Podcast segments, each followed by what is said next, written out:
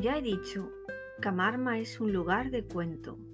Su historia es bonita desde la época de la Edad de Bronce, cuando las personas le daban bien fuerte a un martillo para hacer una cacerola. Así de antigua es la cultura de las tierras de Camarma. Su río está lleno de caminitos bordeados por juncos, por donde los niños nos encontrábamos por sorpresa hace 30 años. Pero hoy están abandonados porque los adolescentes pasan horas y horas en sus consolas y pantallas de ordenador.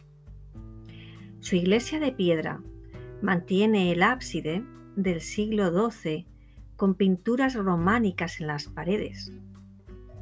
Al fresco. Lo que no quiere decir que se pintaron al aire libre, al fresquito de la tarde, sino que se aplicaba la pintura directamente en el muro y los pigmentos los absorbía la pared como si tuvieran mucha sed. Eso es la técnica de pintar frescos, que tampoco tiene que ver con la idea de pintar retratos de caraduras. Y en septiembre son sus fiestas, cuando se celebran tradiciones y se recuerdan tantas y tantas generaciones que probablemente tuvieron infancias felices trepando a los árboles que crecen a lo largo del río Camarmilla que cruza el pueblo de norte a sur hasta llegar al río Jarama. El Camarmilla es un río pequeño que a veces se puede cruzar de un salto y otras poniendo un pie en una roca que sobresale del agua. Durante todo este tiempo, los juncos han crecido y los árboles están más altos. La casa de nuestros padres está pegada al Camarmilla. Una primavera hubo una riada y el agua era color chocolate, porque arrastraba trozos de barro arrancados del lomo del río. El agua rebosaba, arrastraba ramas y parecía que iba a llevarnos a mi hermana y a mí como a uno de esos trocitos de barro. Aquel día el río me dio miedo. Muchas de las historias que nos sucedieron a Fernandito, a Marta y a mí fueron cruzando ese río. Todas las grandes ciudades suelen tener mar o río. El Camarmilla tenía hasta playa. Pero antes de hablaros de la playa del Camarmilla, quiero contaros la aventura de las abejas, porque os lo había prometido. Y lo que se promete es deuda.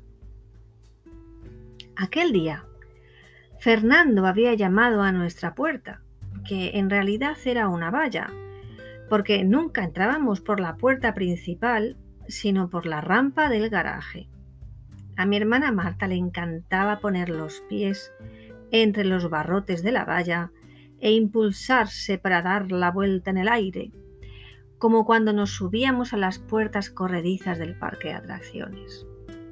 Probablemente por eso la puerta a día de hoy, cuando se empuja, hace un ruido como de cerdo ronco que le llevan al matadero. Ese era el mejor timbre. Oíamos el quejido del hierro y nos asomábamos a la ventana. Aquel día, Fernandito abrió un poco la puerta y gritó, Marta, Gema. Mi madre nos avisó, Niñas, Fernandito ya está aquí llevar a la cocina todo lo de la mesa antes de salir. Y salimos. Yo tenía unos 10 años, Fernando 9 y mi hermana 7. Marta y yo solíamos ir enfundadas en unos pantalones de pana bombachos que se abrochaban debajo de la rodilla. Los míos eran de color mostaza y los de Marta verde claro. A mí no me gustaban nada esos pantalones, pero nunca se me ocurrió quejarme por ello. Marta, Gema, ¿A que no sabéis lo que he descubierto en la casita abandonada de ahí, camino a casa de Loreto? Nos dijo Fernando, como si fuera a sacar un conejo blanco de un sombrero. Mi hermana y yo, embobadas, esperamos a que Fernando nos contara la sorpresa. Pero en lugar de contarnos qué pasaba, dijo, ¡Venid! y salió corriendo. Acercaos despacio, no hacer ruido, dijo Fernando cuando le alcanzamos al lado de unos muros medio destruidos pintados de cal blanca. Mirad por la ventana, ¿lo veis? La verdad es que ni mi hermana ni yo vimos nada porque hasta aquel día no habíamos visto una colmena de verdad.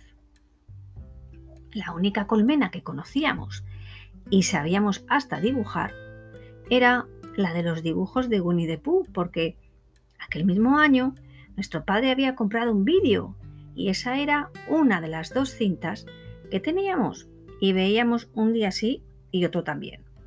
Nos aprendimos los diálogos de memoria y mi hermana solía decir al entrar al salón, yo solo soy nubecita que pasaba por aquí. A lo que yo le respondía, el panal visitando, por favor, no se fijen en mí. Y después, al unísono, como dos unicornios borrachos en peligro de extinción, cantábamos a la vez. Ya saben bien que una nube no come miel, no, y nunca lo hará. Creo que las abejas sospechan algo, le decía Pooh a Christopher Robin.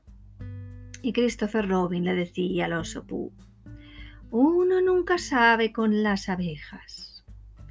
Y ahí acababa nuestro conocimiento sobre colmenas hasta que Fernandito dijo, ¿qué pasaría si le tiráramos una piedra? No recuerdo si tiramos una piedra o no.